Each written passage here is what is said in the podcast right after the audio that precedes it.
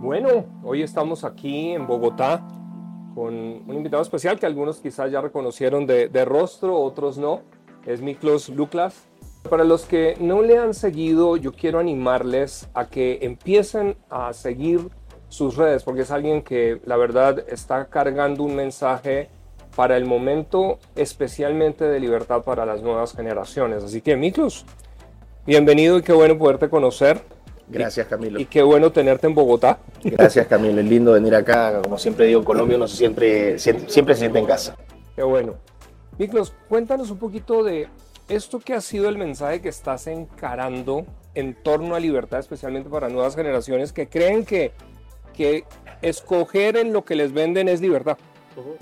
Bueno, eh, lo que se vende siempre son promesas. ¿no? Okay. La, la, las promesas eh, que hoy se dirigen específicamente eh, o los mensajes que, que, que, dan estas promesas se ofrecen a niños, adolescentes y jóvenes, en este orden de importancia. Todo el mensaje de la agenda multicolor, que es todo lo, aquello que nosotros combatimos, el aborto, la eutanasia, el, el, el animalismo, el especismo, el feminismo radical, todas estas ideologías están eh, agrupadas o están representadas por esta bandera multicolor, que no es la bandera del colectivo LGBT. Mm. La bandera arcoíris es la bandera del progresismo globalista. Mm, mira eso. Es una bandera que, ¿y por qué lo digo? Es, es, empíricamente lo puedes respaldar. Tú esa bandera la vas a ver en todos los países del mundo, en los restaurantes, en los hoteles.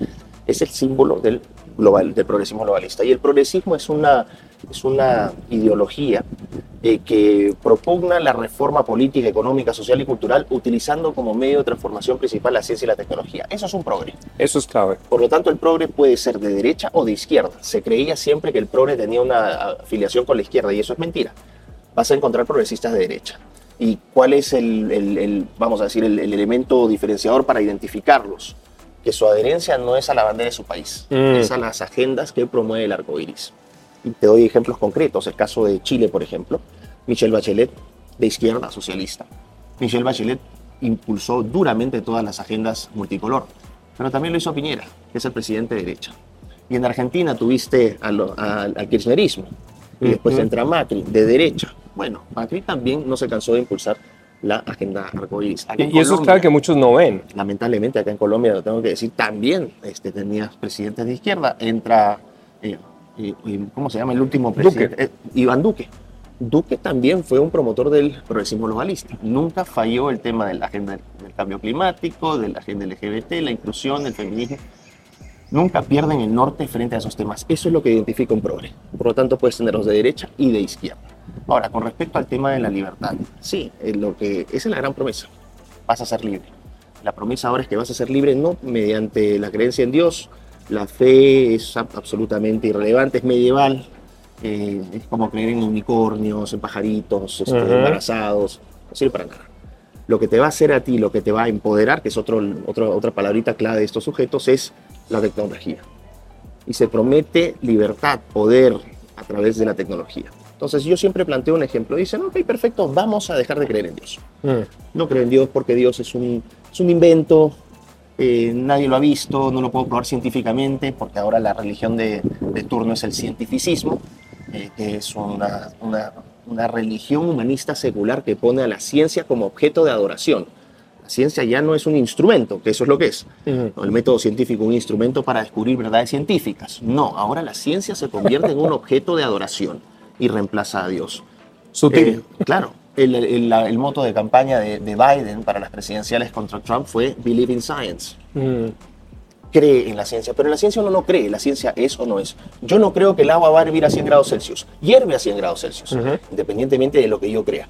Pero bueno, se ha puesto a la ciencia como un objeto de adoración.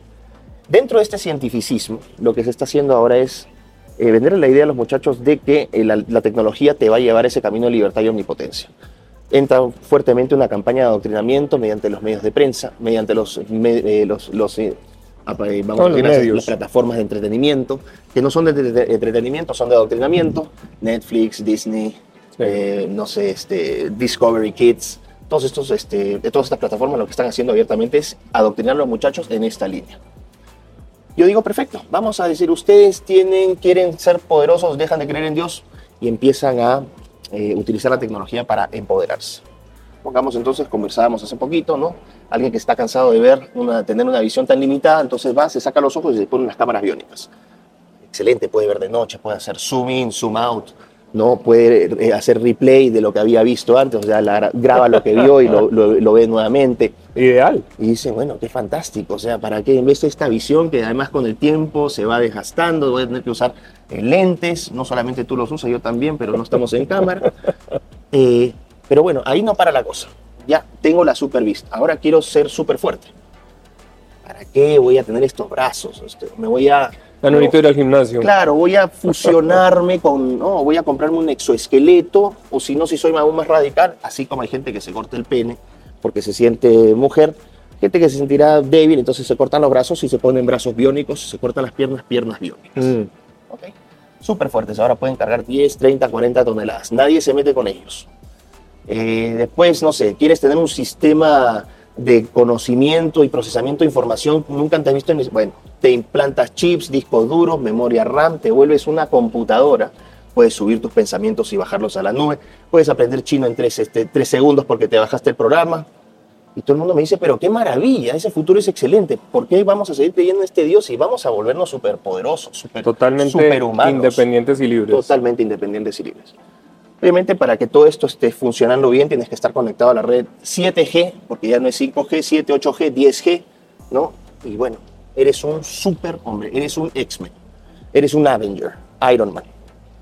Pero pongamos por ahí que uno de esos días haces un comentario del establishment, ¿no? Que a los, a los este, monitores del- de los fake news no les gusta Ah, y te pusieron una marca negra.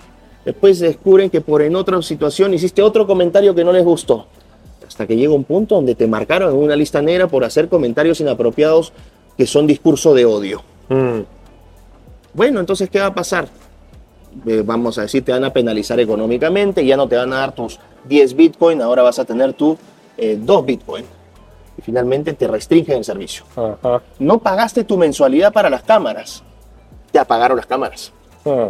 Ah, pero este, se oxidó tu, tu brazo biónico. Bueno, pero como estás en la lista negra, lamentablemente no te vamos a poder reemplazar ese brazo biónico hasta que Tu pase la nivel no penalidad. da para eso. Así es. Ay, este, ¿y qué pasó con mi inteligencia? Mira, te apagaron el servicio. Ya no vas a poder subir y bajar pensamientos a la nube porque estás atrasado en tus pagos. Entonces, al final, ese empoderamiento, porque la cosa sería, tú vas a hacer esas cámaras, tú vas a fabricar esos brazos, tú vas a proveerte tu propio servicio de conectividad. Esta idea es absurda. Obviamente estamos hablando de un caso hipotético de ciencia ficción, pero ilustra un punto muy importante. Mm. Esta idea de que el hombre va a empoderarse a través de la tecnología es una estupidez. No te vuelves esclavo de- del Dios celestial. Ok, no quieres creer, no creas ya, perfecto. Pero creer que vas a volverte independiente utilizando la tecnología es un absurdo, porque finalmente esas tecnologías no las fabricas tú, los servicios no los proporcionas tú y tienes que estar alineado perfectamente con la agenda de turno. Si no lo haces, te sacan del sistema Mm. y pasas a ser dependiente no de un solo Dios, sino de una, de una multitud de proveedores, de piezas y de servicios que te vuelven esclavo no de una criatura celestial o de un Dios celestial, Mm. sino te vuelven esclavo de hombres de carne y hueso en la tierra. Refuten si es que lo que estoy diciendo no tiene ninguna lógica. No, yo creo Es que absurdo. tiene toda la lógica y, y yo creo que muchos de pronto me encanta el, eh, la analogía que estás colocando, como dices, un poquito de ciencia ficción en el sentido de ex- eh, llevarlo al extremo, pero ya está pasando. Es decir, Pero el ejemplo ilustra, es, ilustra los puntos. O sea, No, el ejemplo total. lo que hace es ilustrar un es fundamento. que ya está pasando. los fundamentos de la falsa eh, libertad.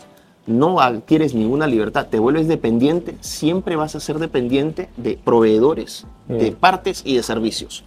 Y eso es algo que, eh, digámoslo así, vengo hace un tiempo desde un canal que manejo de historias prohibidas, hablando un poquito porque a veces uno mira una historia, a veces en la Biblia, en la narrativa, es un pueblo saliendo de Egipto, pero perdemos de vista que siempre se ha tratado de un Dios que saca a gente de libertad, a la libertad de una esclavitud. Eh, y si miramos la historia, simplemente hallamos en el tiempo, que es donde interesantemente la pregunta es por qué vuelven y surgen, pero hoy lo estamos viendo a una escala global. Y lo que has colocado, esperamos que pueda servir para algunos de reflexión y de poder mirar más allá, porque no todo lo que se ve es lo real. Creo que hay historias más allá, por eso hablamos de historias prohibidas, por eso tú mismo vienes haciendo algo. Y Miklos, solo terminando, me dijiste algo, ¿no? Porque precisamente la carga que llevas y la razón por la que haces este esfuerzo, porque creo que hoy tenemos mucha gente callada, pensando que si está callada, pues las cosas van a cambiar. Eh, y nunca la historia ha cambiado por los que se quedan callados, sino por los que se atreven. Pero la causa tuya, eh, ¿qué es lo que te mueve a, a, decir, mira, o sea, esto lo hago, ¿por qué? Porque repudio la mentira y porque repudio las consecuencias de promover mentiras como verdades o medias verdades, porque eso finalmente tiene un impacto en la vida real. Y eso tiene un impacto directamente, en, en mi caso, lo que más me afecta es el daño que se le está haciendo a los niños. Ese, ese para mí es el punto no negociable cuando yo veo que todas estas mentiras que te venden estas ideas de libertad, de autonomía, de, identidad, terminan con niños siendo sometidos a programas de castración química con Lupron, que es un castrador que se usa, es un químico que se usa para castrar a violadores en cárceles, para que cambien de sexo. Eso a mí me parece que se cruza una línea donde ya no hay un punto de retorno. O cuando ves a estas muchachitas de 13 años, 14 años haciéndose mastectomías porque se les dijeron que ser hombre es perfecto y que si no se sienten cómodas después ese proceso es reversible, apelando a la mentira. ¿Para qué? Con propósitos mucho más perversos. Se anula reproductivamente a esa persona y no solamente reproductivamente, se le crea una dependencia de por vida a una serie de fármacos y no solamente eso, le destruyes la identidad, la autoconfianza de ese ser humano para el resto de su vida. Vuelves a un ser humano que tuvo la posibilidad de desarrollar sus dones en una vida normal a someterlo a un esclavo precisamente de la tecnología. Correcto. A volverlo un, un, neoente, que es el título que yo le doy a mi libro, ¿no? Que no tiene un propósito, que no tiene un, un sentido en su vida y eso a mí me parece un acto de lo más criminal. Frente a eso yo me revelo, yo no puedo avalar eso. Y, me encanta porque yo creo que este es un mensaje para, para ti que estás escuchando, tal vez padre, tal vez tío, eh, o tal vez padre en potencia, eh, o tal vez uno que piensas que no necesitas tener hijos, pero tal vez esto te lleva a cuestionar un poquito ¿Hasta dónde tu silencio realmente lo que estás otorgando? El silencio es complicidad. Es Hay que ser muy claro al decir esto que si la gente se ofende me, me, importa un pepino, pero el silencio y la indiferencia son complicidad con el daño que se está haciendo. No, tú me hablabas de Edmund Burke y él precisamente a mí me encantó una frase que él dejó en el Parlamento y es lo único necesario para que la maldad triunfe es que los ciudadanos de bien no hagamos nada. Entonces yo creo que esto también más que solamente una información, es un reto para ti. ¿Qué vas a hacer tú al respecto? Porque creo que tienes evidencia, vas a estar encontrando eh, en el canal de él, en mi canal, en otros canales. Es importante que busques, pero busques no solamente para quedarte con unas ideas, sino para hacer una diferencia. Así que ojalá que lo hagas. Nos vemos y un abrazo. Gracias.